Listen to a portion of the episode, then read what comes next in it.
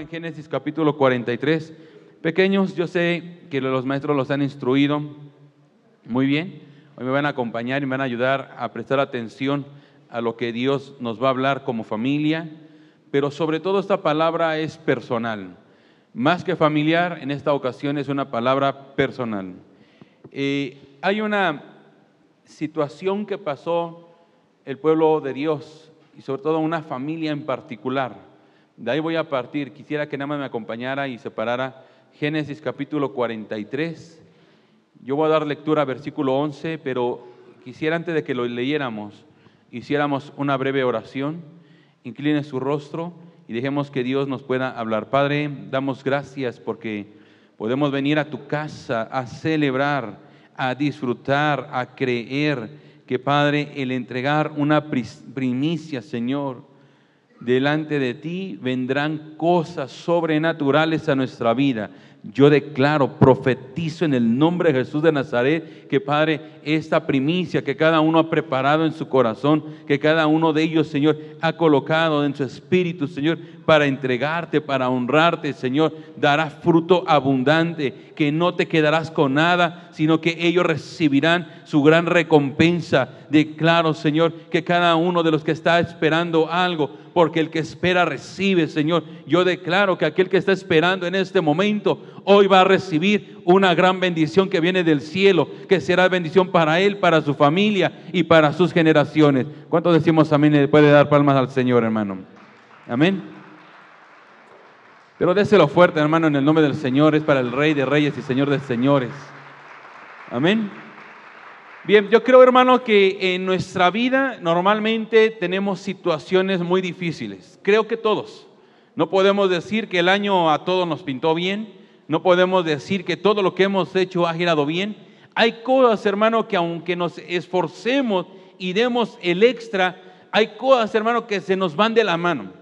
Se nos quitan, hermano, eh, en cualquier momento. Económico, familiar, la paz, la seguridad, todo hermano, un momento hermano se nos puede escapar de la mano rápidamente. Pero sabe hermano que eh, la Biblia nos enseña y nos da una referencia de un hombre. Normalmente cuando hablamos de esta cita bíblica, siempre nos dirigimos hacia José, siempre. Pero poco hermano hablamos sobre la familia de José, lo que pasó José, la familia de José. Hablamos que José, hermano, lo que pasó, que fue encarcelado, que estuvo en la casa de Potifar, que llegó a Faraón, y que eh, expuso, hermano, la interpretación del sueño. Hablamos todo eso de José, pero poco hablamos de la familia de José. Poco hablamos de lo que sucedió en la familia mientras no estaba José. Hay cosas, hermano, que yo sé de usted, pero hay cosas que yo no lo sé. Que solo la familia sabe, que solo la familia sabe lo que está ocurriendo dentro de casa. Cada uno de ustedes sabe lo que está pasando dentro de su hogar. Solo las cuatro paredes del hogar sabe, hermano, lo que ocurre en ese lugar. En su habitación es lo único lugar donde sabe lo que está ocurriendo, lo que ha hablado, las lágrimas que han caído en ese lugar. Solo hay lugares, hermano, específicos. Y en la familia de José pasó lo mismo. Esa familia, hermano, pasó una crisis, sobre todo Jacob, donde él, hermano, deseaba a una mujer, amaba a una mujer Trabajó por ella, hermano. Siete años trabajó por ella para que se la entregaran. Y a la fecha cumplida, el suegro le da la primer mujer, la cual ella no, él no amaba. Le fue entregada y le dice, no puedo darte yo a, la que tú quieres hasta que no salga la primera. Porque hermano quedado, hermano, hermano saltado más bien, hermano quedado. Entonces, no podía pasar eso. Tenía que sacar primero a la grande para después entregarle a la chica. Entonces, él amaba a la chica y tuvo que trabajar otros siete años más por aquella mujer que amaba. La primera le dio hijos, pero a la que amaba no le dio hijos. ¿Se imagina la frustración de José, de Jacob? El de amar a una mujer y hermano, que en el fruto del amor naciera un pequeño y no podían tener bebés. Era estéril esta mujer. Entonces, lo que hace ella es entregarle a su sierva para que a través de la sierva ella tenga hijos. Pero ocurre, hermano, que la primera mujer hace exactamente lo mismo, también le entrega a la mujer, a la esclava, para que tengan más hijos y pueda siempre mirar a Jacob con agrado a la primera mujer. ¿Se imagina la frustración de Jacob? De la mujer a la que ama no puede tener hijos. Pero Dios da un milagro, hermano. Le entrega a un José. Un milagro, hermano, que Dios le entregó. Dile que tiene a su lado, Dios te ha entregado siempre un milagro, siempre. ¿Cuántos tenemos hijos, hermano? Ayúdeme un momento. ¿Quiénes son los más consentidos? ¿Los grandes o los pequeños? Y no diga que no. Normalmente, hermano, el pequeño es el consentido de la casa. Normalmente, no estoy diciendo siempre. Para que digan, no es cierto, pastor. Bueno, usted sabe. Pero normalmente el chico es el consentido y si no lo es, el pequeño sabe que es consentido. Pero con quien probamos y con quien hicimos las cosas malas fue con el grande. A él regañamos más, con él probamos ser, padres, con él probamos en bañarlos. A lo mejor algunos se nos cayó en la tina, se estaba ahogando el pequeño. No sabíamos cómo agarrar al pequeño, cómo cargarlo, sentíamos que se nos quebraba. Ya cuando viene el segundo hermano, ah, uno lo agarra como trapo ya. A mi hija la primera la tenía que cargar así cuando la trataba de acostar lloraba. ¿Cuánto nos pasó eso? Dormí, hermano, tuvimos velas durmiendo en el sillón por causa de ella. Pero al chiquito, gracias a Dios, hermano, lo aventamos y no pasaba nada. Pero él sigue, sabe, sabe que él es consentido. Jacob, hermano, tiene a su primer bendición, José. Pero tiene a su pequeño Benjamín, de la mujer que ama. Los dos más grandes frutos que él deseaba, los tuvo. Los últimos, hermano, fueron los que más deseaba. El que dijo, espero un hijo de mi amada y lo tiene. Y le fue quitado. Y le fue arrebatado. Se quedó sin un hijo al que esperaba durante mucho tiempo, que trabajó 14 años para adquirir a su, a su madre y que después de un tiempo los hermanos de José, los que eran de la primera mujer y de las esclavas, hicieron maldad con él y lo vendieron como esclavo a José. Le fue quitado. Hermano, déjeme decirle que se nos han quitado muchas cosas que hemos deseado. Cosas que han estado en el corazón se nos han quitado. Pregúntale que tiene a su lado si le han quitado algo que le ha dolido, que le ha pegado y que no ha recuperado todavía y que ahí está perdido todavía. Lo que tanto deseaba, lo que tanto anhelaba, se nos ha quitado. Jacob, imagínese cómo se sintió, hermano, que el hijo que tanto esperaba le fue quitado y le dicen que murió. Él pensó que lo que más amaba había muerto, cuando no fue así. Pero viene el tiempo, hermano, donde José se va a dar a conocer a sus hermanos que, hermano, fue liberado que ahora era un príncipe dentro de, Egipto, hermano, y Faraón lo había colocado, hermano, en todo eh, alrededor como gobernador para poder adquirir bendición. Sus hermanos van a pedir alimento sin saber que era su hermano. Pero él les dije, déjenme a uno de ustedes, a Simeón, déjenmelo. Y vayan y tráiganme al, hijo más pequeño de ustedes. Van y dicen, es que no podemos traer a, tu, a Simeón hasta que no le llevemos y le presentemos a Benjamín, los dos hijos que más amaba Jacob. Perdió a uno, repita conmigo, perdió a uno. E iba a perder a un segundo más de la mujer que amaba. Dos se le iban a ir y tenía temor, tenía miedo, no quería dejar ir a su hijo. Rubén, el mayor hermano, se comprometió Dijo, te juro que te traigo a tu hijo, te lo juro, pero tengo que llevármelo porque él quiere verlo. Si no, no es libre nuestro hermano. Te lo juro, te lo traigo. El segundo le dijo, te juro que traemos a tu hijo, nos quedamos, damos nuestra vida por tu hijo. Pero viene el versículo. Vamos, 43, versículo 11. Entonces Israel, su padre les dijo que ya no hay más remedio hagan lo siguiente, echen en sus costales los mejores productos de esta región y llévenselo de regalo a este hombre, un poco de bálsamo, un poco de miel, perfume, mirra, nueces y almendras. Ya no hay remedio. tenemos que hacer algo. Y el que tiene a su lado, ya no hay remedio. Porque a veces creemos, hermano, que ya no hay remedio de muchas cosas. Ya no hay remedio para recuperar lo que perdí, ya no hay remedio. Ya no va a regresar, ya no lo voy a obtener. Hay cosas que hemos pensado y decimos así, ya no hay remedio, lo tenemos que hacer de alguna forma. Pero le dice, den y envíen regalos a este hombre. Pongan en sus costales, agreguen en sus costales regalos. Pero a veces, hermano, ni siquiera sabemos entregar un regalo al Señor. ¿Y cómo vamos a recibir si no le entregamos al Señor? Quiero tocar solamente, hermano, una, uno de los, de los regalos que, que envió, hermano, Jacob a este hombre, que es un poco de miel. Mira conmigo, un poco de miel.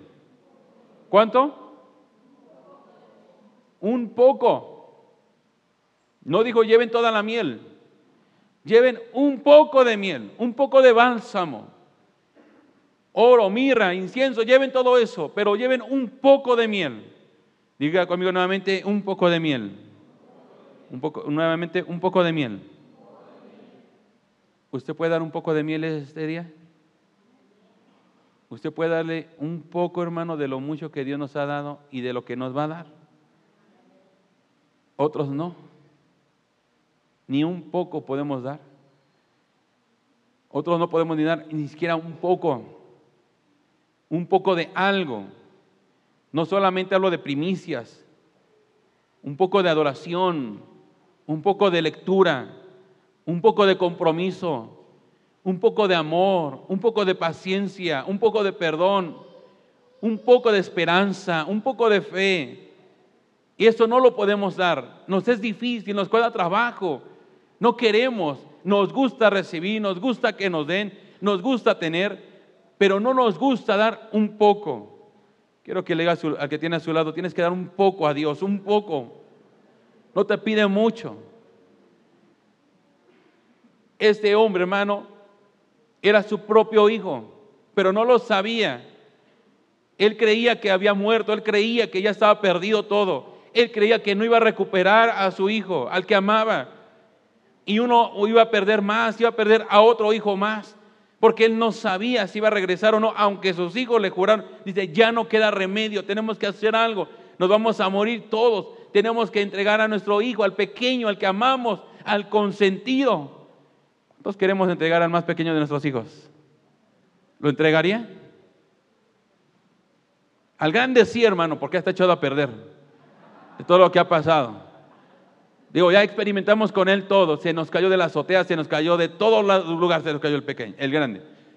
Él tiene cicatriz, parece mapa su cuerpo, se cayó de todas partes. El pequeño le tenemos más atención o lo dejamos que haga más las cosas. Al grande decimos, no corras que te vas a caer, hermano, y es cuando más se cae. Al otro le decimos, ya que se golpe y no se cae. Probamos la escuela con los más grandes. Por eso nos sale un poquito más burro el grande. No estoy diciendo que todos. Yo soy el más grande, soy muy inteligente. No es cierto, yo me tenía que matar las horas para sacar un 8 y mi hermano veía la televisión y nada más daba ojeada y sacaba 10. ¿Cómo le hace? Yo no, yo tengo que apagar todo para concentrarme. Pero hay cosas, hermano, que son diferentes, pero perder todo. Pero llevan, hermano, al pequeño y llevan estos presentes. La miel representa muchas cosas. Entre ellas la palabra de Dios. Entre ellas, hermano, representa lo que recibimos de Dios. La miel es un ungüento de sanidad, de curación, que nos alivia, que nos restaura. Por eso, hermano, Sansón cuando hizo ese pecado de tomar el panal de la boca del animal muerto, él pensó y dijo, bueno, no hay ningún problema porque es miel, nos sacia, es una bendición la miel pero Dios le prohibió no tocarlo muerto y lo hizo. Aunque está, hay cosas, hermano, que no puedes mezclar. Hay cosas que no puedes mezclar. Entiéndelo, no mezcles los principios de Dios con lo que el diablo está usando en el día. No mezcles, hermano, tu santidad con el pecado. No lo mezcles. No lo ensucies. Porque a veces mezclamos, hermano, la santidad que tenemos con Dios. Mezclamos nuestro amor con Dios. Mezclamos, hermano, nuestra comunión con Dios. Buscando los beneficios del mundo. Buscando, hermano, que el mundo nos entregue solamente cosas. No mezcles, hermano, tu santidad con el pecado. No lo mezcles. Si eres santo, permanece santo. Pero no mezcles, hermano, tu amor con Dios con el pecado del mundo. Deja de hacer cosas que le ofenden a Dios. Busca la presencia de Él. Pero dice entonces la palabra, entonces Israel, su padre, le dijo, ya no hay más remedio. Hagan lo siguiente, echen en sus costales, preparen su espíritu, preparen su corazón para dar productos de esta región. ¿A qué te has atrevido? ¿A qué estás atrevido para darle al Señor hoy? ¿A qué te atreviste a hacer algo para tu bendición? Eso es atrevimiento. Dígale que tiene es atrevimiento, atreverse, arriesgarse. Pero dar todo la, mi quincena, dar todo lo que vino el primer año, me voy a quedar sin nada. Arriesgate. No hay remedio. Quieres recuperar las cosas, arriesgate. No digas, no voy a comer, no voy a tener que comer, no voy a tener para esto, no voy a tener para el otro. No, arriesgate. Dios te va a dar. Dios te va a suplir. Repito, el que no ha practicado, el que no practica las cosas que Dios pide que hagamos, hermano, no puede entendernos a qué grado Dios nos bendice. El que no practica no entiende a qué grado Dios bendice. Dios bendice a los que se atreven. Dios bendice a los que se arriesgan. Dios bendice a los que están dispuestos a dar lo poco para recibir lo mucho. ¿Cuánto estamos dispuestos a dar lo poco para recibirlo mucho? Es un reto, un gran reto, hermano.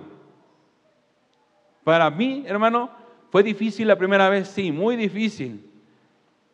Porque yo decía, Señor, ¿qué vamos a hacer? ¿Qué vamos a comer? Pero gloria a Dios, estamos, hermanos, saliendo del ayuno. ¿Cuántos hermanos ayunamos? Y los que no, los animo a ayunar. Les animo a venir a las vigilias, hermano un poco de su tiempo los días viernes. Es triste, hermano, que pida al Señor y usted no tenga un tiempo una vez al mes de venir a la casa del Señor a adorar y a orar. Es triste, hermano, que cuando usted tiene el tiempo, que lo puede hacer, y más que, hermano, que ese día no fueron a la escuela, que podía venir a la casa del Señor, no vino. Lo exhorto, hermano, que el próximo, la próxima vigilia de febrero, véngase, haga su tiempo, Prepárese, ya está el calendario de oración, usted ya lo sabe. No diga, es que no subieron información, no me avisaron, no escuché los anuncios. No, ese es nuestro compromiso, un poco de su tiempo. Para el Señor, Dios lo va a bendecir, no se queda Dios con nada, con nada, solo los que están. ¿Qué entrega la miel? Número uno, Ezequiel capítulo 3. Ezequiel capítulo 3. Versículo 1. ¿Qué, ¿Qué nos da la miel? ¿Qué representa la miel? Versículo 1 dice la palabra, y me dijo, hijo de hombre, cómete este rollo escrito, y luego ve a hablarles a los israelitas. Yo abrí mi boca y él hizo que me comiera el rollo. Luego me dijo, hijo de hombre, come el rollo que te estoy dando hasta que te sacies y yo me lo comí y era como tan dulce como la miel. Hay un llamamiento que Dios le hace a Ezequiel. Y entre ese llamamiento le dice, come el rollo, come los escritos que tienes. Y él dice que abrió la boca y comenzó a comer. Y que cuando él comió, dice que el sabor de aquel rollo era como miel. ¿Qué representa? Dice que cómetelo hasta saciarte. Dile a tres personas, come hasta saciarte, come hasta saciarte. ¿Cuántos somos dragones? ¿Cuántos tacos se come, hermano? Del pastor. Cuando yo los pago, como seis. Cuando son gratis, me como veinte. Por si alguno me quiere invitar, sabe que va a pagar unos veinte mínimo. pero hasta saciarnos, sin pensar en dinero. ¿Cuánto se come? Sin pensar en dinero. Yo creo que no lo podemos decir cuántos. Cuando yo voy a las quesadillas, yo digo, dame un día dinero Señor, para venir a comerme una de cada una de todas estas, chicharrón, pambazo y sope, guarache, tostada. Lo que me va a hacer falta va a ser espacio en mi pancita. Cuando voy a los tacos de cabeza, de lengua, de ojo, de seso, de tripa, de suadero, ¿a poco no se le antoja todo eso? algunos yo sé que no, pero a mí sí. Soy garnachero, le soy sincero. ¿Quiere ponerme feliz? Deme tacos al pastor y verá. Con eso es suficiente. Pero dice, come hasta saciarte. Aliméntate de la palabra. Aliméntate de Dios. Aliméntate. Eso significa la miel. Representa la palabra que nos sacia. La palabra que nos alimenta. La palabra que nos da vida. Que nos sacia. La miel representa ese saciar. El que estamos satisfechos. ¿Está satisfecho con lo que tiene? con lo que Dios le da? ¿Es suficiente con la economía que tiene? ¿Es suficiente, sinceramente? ¿Es suficiente? No, no es suficiente. Estamos agradecidos. Estamos conformes con, lo que Dios nos da. Gracias por lo que Dios nos da, Señor, por lo que tú nos das, Señor. Pero creo que hay tiempos para podernos saciar. No estoy hablando, hermano, de ser millonario. Estoy hablando, hermano, de tener eh, un espíritu saciable. Tuve para pagar la renta, tuve para el alimento de mis hijos, tuve para la, para la casa, tuve para mis gustos. Un mes completo tuve todo y no estuve tronándome los dedos. Me sacié. Hermano, te profetizo en el nombre del Señor que este es el año donde nos vamos a saciar de la palabra del Señor y vamos a ser saciados en todos los sentidos. Cada vez que tú te alimentes viene un saciar de Dios para tu vida y para tu espíritu. Cuando decimos amén, hermano, es un año de saciarnos. Es un año de saciarnos. Esa es la puerta en el nombre del Señor. Yo necesito ser saciado, sentirme satisfecho con lo que tengo, con lo que he hecho, con lo que Dios me permite tener. Vuelvo a repetir, no se trata de los millones tener, es de que estás satisfecho en tu camino, con todo lo que haces, con todo lo que emprendes, pero aliméntate. Ezequiel se alimentó, hermano, de ese rollo, se alimentó, se sació y dice que era el sabor de la miel, que se sació, que tuvo bendición, que tuvo esa fortaleza, de decir, tengo palabra, tengo alimento, tengo esperanza. Jacob por eso tenía que enviar esa miel y decir, tengo esperanza de que va a regresar, va a volver mi hijo, el pequeño, el único que me queda de la mujer a que amo. Tengo la esperanza de que aquello que perdió, aunque no lo recupere, pero el que, el que envié no va, no va a quedarse por allá, no voy a perderlo, va a regresar. El dinero que perdí, el trabajo que perdí, Tal vez no lo voy a recuperar, pero lo que voy a recuperar es lo que tengo y voy a estar saciado con lo que tengo. Estoy saciado, estoy entendiendo, estoy queriendo saber. ¿Qué otra característica tiene? Proverbios 16. Proverbios 16. Versículo 24.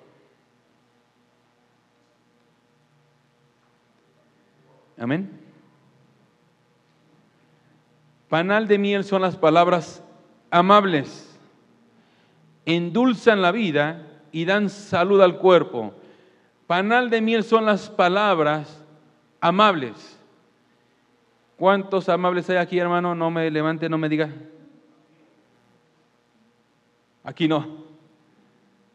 Pero hermano, ¿de qué se, de qué se refiere la palabra? Panal de miel son los dichos suaves.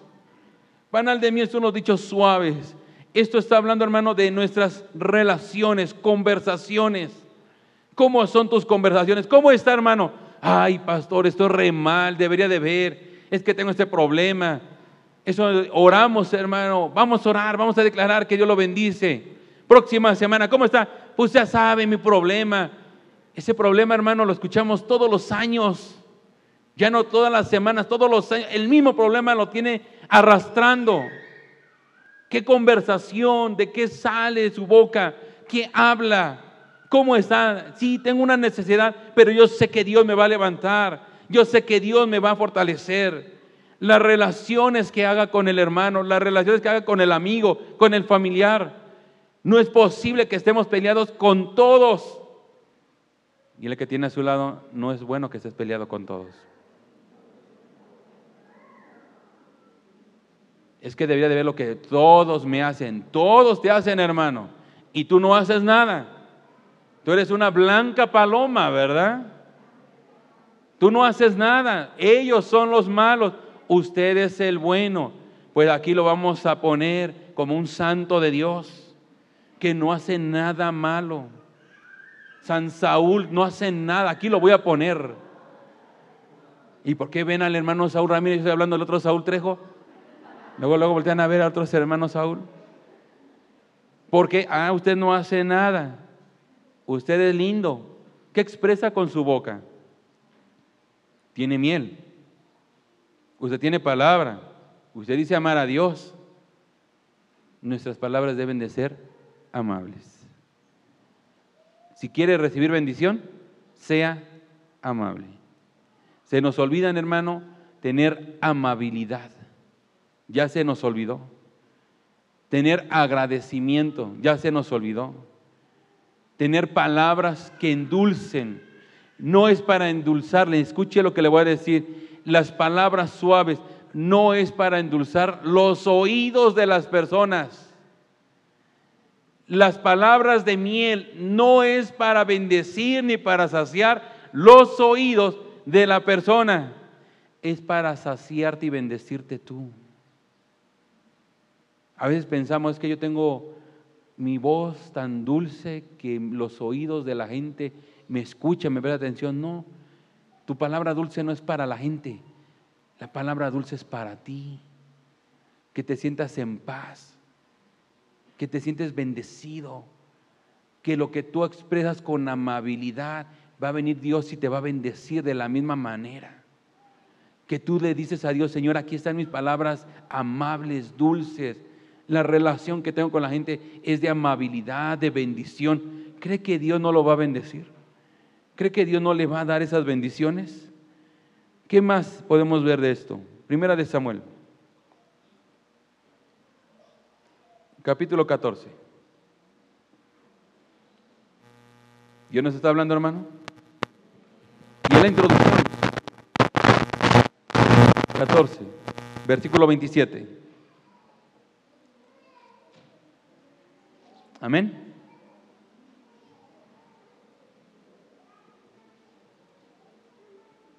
Sin embargo, Jonatán, que no había oído a su padre poner al ejército bajo juramento, alargó la vara que llevaba en la mano, hundió la punta en un panal de miel y la llevó a la boca y enseguida se le iluminó el rostro. Sin embargo, Jonatán, que no había oído a su padre poner al ejército bajo juramento, alargó la vara que llevaba en la mano, hundió la, punta en un panal de miel y la llevó a la boca. Y enseguida se iluminó el rostro. ¿De qué habla? Fortaleza. La miel nos fortalece. En este tiempo, hermano, Saúl se estaba levantando en armas. Jonatán, su hijo hermano, no estaba como tal preparado, estaba cansado. Pero solamente bastó, hermano, que la punta de una vara llegara a su boca para que él se fortaleciera. Solamente la punta. No necesitó una cucharada, no necesitó mucha miel. Tan solo un poco de miel para fortalecer Dios te está pidiendo un poco para fortalecerte. Dios te pide un poco, hermano, porque estamos muchos cansados del año que pasó. ¿Cuántos estamos cansados, hermano? Y no me diga que no, porque su rostro lo refleja mucho. Mira el que tiene a su lado, dése cuenta cómo viene el hermano, ojeroso, chinguiñoso, las patas de gallo, las lagañas que trae, hermano. ¿O no? Ah, estoy hablando de otros hermanos. No es de ahora, son de otras personas. Pero déjeme decirle que hay veces que estamos cansados. Que estamos, hermano, necesitados de fuerza. Y basta, hermano, un poco de miel para que la fortaleza de Dios venga sobre tu vida. Basta un poco de miel para que Dios, hermano, trabaje en tu familia. Basta un poco de miel para que te fortalezcas. Basta un poco, hermano, para que veas el poder de Dios sobrenatural sobre tus fuerzas y tú puedas continuar adelante. Por eso Jacob dijo, ya basta, ya no hay remedio, ya no hay cosas que hacer. Solamente envía un poco de miel para que nuestras fuerzas se vuelvan a recuperar, para que tengamos aliento. Él lloraba la vida de, la vida de su hijo José y no, yo, quiero, yo pienso creer, hermano, que cuando le dicen que tiene que llevar al pequeño, el hermano recordó luego, luego, luego, hermano, la necesidad y la situación o lo, que pasó, la adversidad de su hijo José. Él yo creo que volvió a recordar perder a otro hijo. Pero la mía lo tuvo que fortalecer, tener la esperanza, recuperar la fuerza para continuar. Te declaro y te profetizo nuevamente en el nombre de Jesús que bastará un poco de tu miel para que este año Dios te fortalezca, para que el que, esté cansado, Dios le dé nuevas fuerzas, para aquel que creyó que estaba derrotado, Dios lo le vuelva a levantar en el nombre de Jesús. Cuando tú creas que la prosperidad en tu casa no ha sido suficiente, Dios te da fuerzas para trabajar y que puedas cosechar sobreabundantemente. Que cuando estés cansado en la enfermedad, Dios te dé sanidad en el nombre de Jesús, hermano. Dios da fuerzas en esta mañana. ¿Cuántos decimos amén, hermano? Dios multiplica tus fuerzas porque no quiere ver a ninguno cansado, quiere ver a todos fortalecidos. Hermano, tenemos que tener fuerza. Su rostro cambió, su rostro cambió. Y oro y profetizo en nombre de Jesús que tu rostro cambie, hermano. Y si no, voy a ayunar un año completo para que tu rostro cambie. Tiene que rejuvenecer su rostro. Creerle al Señor, creerle al Señor. Cuando esté cansado, dígale, Señor, aquí está mi cansancio aquí está mi carga, aquí está mi preocupación. Pero hermano, es necesario. tercera, cuarta, ya no sé ni en cuál voy. Cuarta, ¿verdad? Primera de Corintios, capítulo 13. ¿Estamos recibiendo? Primera de Corintios 13.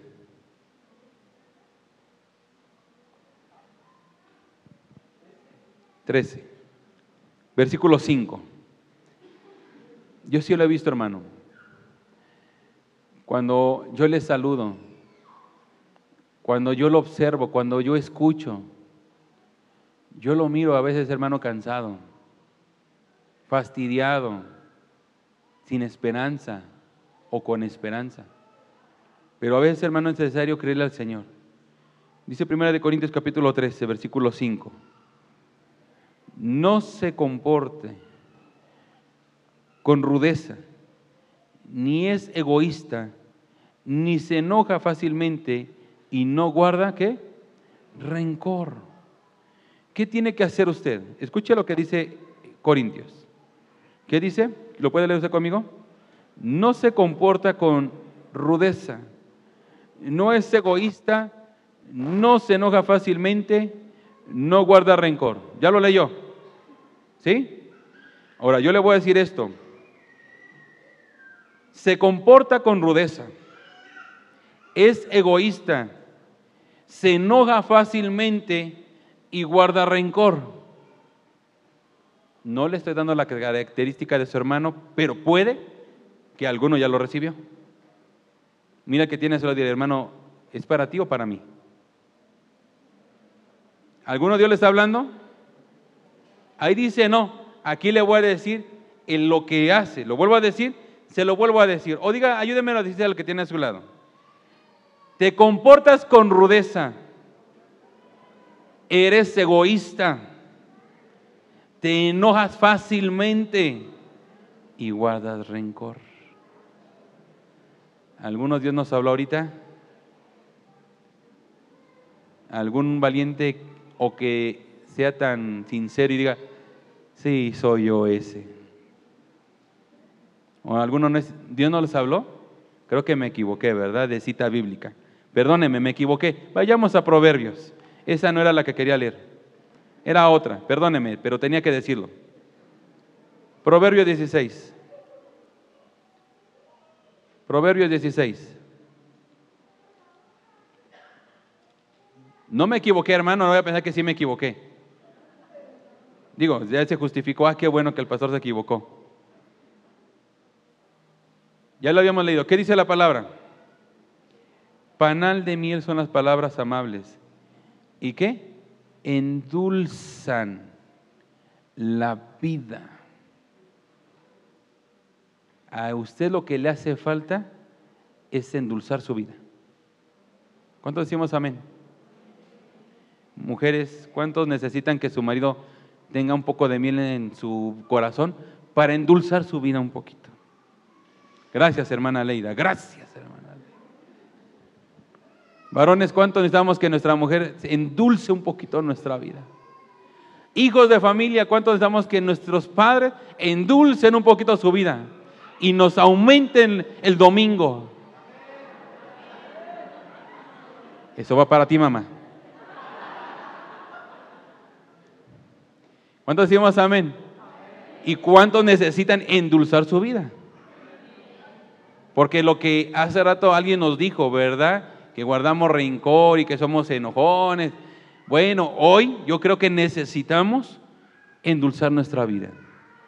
No vivas, hermano, amargado. No, no vivas frustrado.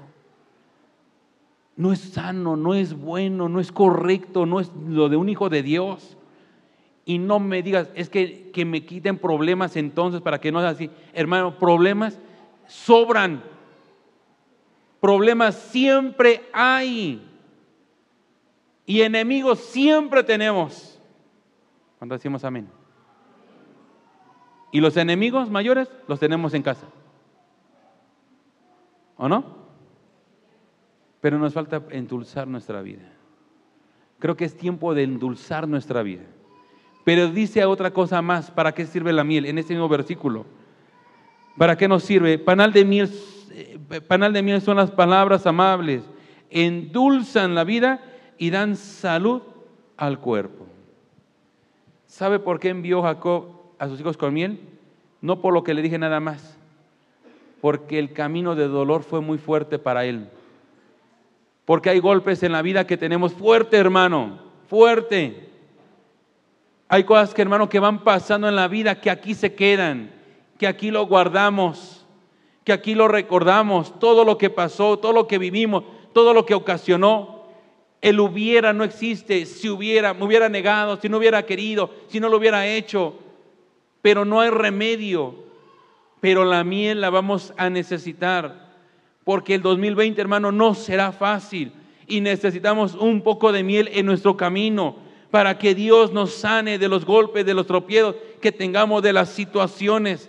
Necesitamos un poco de miel para sanar lo que pasó, pero también necesitamos miel para el camino, porque lo que viene también va a ser peligroso. No va a ser fácil. Necesitas miel. Hoy te voy a enviar a tu casa con miel, hermano. Tienes que ir a tu casa con miel para que todo esto que estamos escuchando, Pronto lo vamos a subir a Spotify para que lo tenga hermano y lo escuche. Pero tiene hermano que aprender a llevar miel a donde quiera que vaya, a endulzar su boca, a endulzar su espíritu, a endulzar los dichos de su boca, a endulzar y sanar sus heridas, a dar un poco de dulzura a su vida. Algo tenemos que hacer, hermano. No todo el tiempo podemos estar menospreciando nuestra vida. No todo el tiempo tenemos que estar, hermano, eh, eh, heridos. No todo el tiempo puede sufrir. Hay tiempos, hermano, que necesitas saciarte. Necesitas, hermano, liberarte. Un poco de miel. Declare conmigo, un poco de miel. ¿Está preparado para dar un poco de miel? Dios no te está pidiendo mucho. Estamos, hermano, para entrar a las primicias. Y Dios te está pidiendo un poco. Yo sé que algunos por qué razón, hermano, a lo mejor no lo van a entregar pero háganlo. ¿Por qué? Porque Dios te está un poco. Porque a través de eso Dios te va a bendecir, Dios te va a recompensar, Dios te va a dar mucho. Dios necesita, hermano, recibir porque este hombre representa a Dios mismo. José en ese momento representaba a Dios. Un poco de miel le llegó a él. Un poco de miel, hermano, para que se mostrara a él ante sus hermanos, para que se mostrara ante la familia. Lo que pensó Jacob que había perdido, hermano, lo recuperó. Pensó que el que estaba muerto, hermano, no iba a resucitar. Pues resucitó, hermano. Con un poco de miel resucitó José. Se imagina el gozo, hermano, de Jacob. Pensando en el camino, se fue mi hijo el menor, el único que, que yo tenía. Lo único que yo tenía. El único que yo tenía, el sueldo con el que iba a comenzar el año. Lo poco que yo tenía, lo tengo que entregar y tú dices, lo tengo que dejar ir y probablemente no regresa. Pero hermano, Dios muestra y se muestra para darte más. Se mostró José, hermano, ante sus hermanos, se mostró José ante su padre. Y le digo, vayan y díganle a mi padre que estoy vivo, que lo traigan, que yo los voy a alimentar, que estén conmigo cerca. Lo que estaba perdido, hermano, se recuperó. Y yo te declaro en el nombre de Jesús, en el nombre de Cristo Jesús, hermano, que todo aquello que creíste que se perdió, y que probablemente creíste que no se iba a recuperar, Dios va a mostrar, hermano, que lo vas a volver a recuperar. Y Dios va a mostrar, hermano, que aquello que perdiste, Dios lo va a entregar a tus manos. Y lo que tú crees que no iba a regresar, Dios te lo va a permitir para que lo disfrutes, para que te sacies, para que restaures. Todo eso, Dios te lo va a regresar, hermano. Todo lo que tengas en mente, Dios te lo va a regresar. ¿Cuánto decimos amén, hermano? Puede palmas al Señor, hermano, porque Dios lo va a entregar. Yo tengo la esperanza de que voy a recuperar todo aquello. Yo tengo la esperanza de que usted va a recuperar todo aquello. Tengo la esperanza. No ha muerto todavía José, estaba escondido, estaba esperando el momento por un poco de miel. Por un poco de miel. Hermano, tenga esa fe en el Señor. Pero usted lo necesita, usted necesita miel. Usted necesita tener miel en el nombre del Señor. Vamos a celebrar la cena, hermano, pero hoy la vamos a hacer con pan y miel. Hoy tenemos que tener pan y miel en nuestra vida para dar un poco. Y después, hermano, va a preparar sus primicias. ¿Por qué, hermano? Porque nadie puede dar si no tiene. Pero hoy usted va a tener miel. Lo que vamos a hacer con todos los pequeños, los pequeños nada más se abstienen de las copas, pero el pan sí lo pueden tomar los pequeños. Váyanse por favor aquí la mesa, hermano, un momento. Necesitamos, el pan, hermano, representa la palabra de Dios representa el alimento, representa, hermano, las sagradas escrituras, representa, hermano, el, el pan vivo que fue Cristo, hermano. No es que sea Cristo, es representación de aquel cuerpo, hermano, que fue molido, que fue golpeado, que fue lastimado.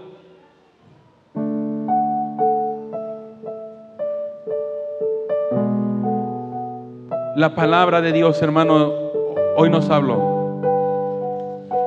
La palabra de Dios hoy, hermano, te está retando. Yo le invito a que antes de que se, que se ponga de pie, ahí en su lugar, incline su rostro un momento. Yo le invito a que incline su rostro un momento.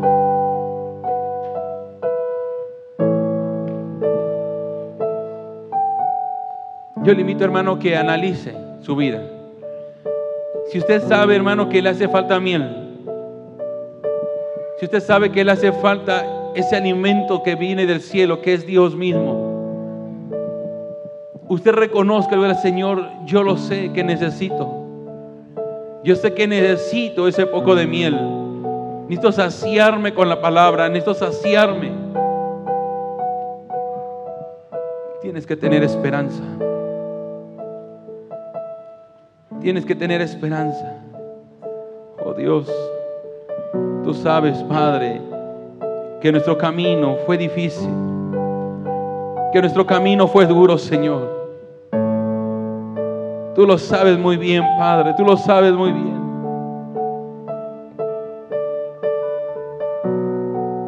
Que nuestro caminar,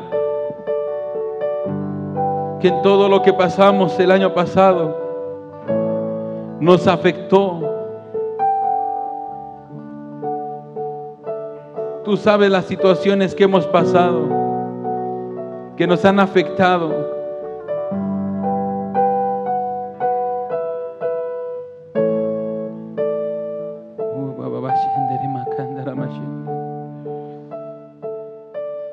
Prepara tu corazón, prepara tu espíritu.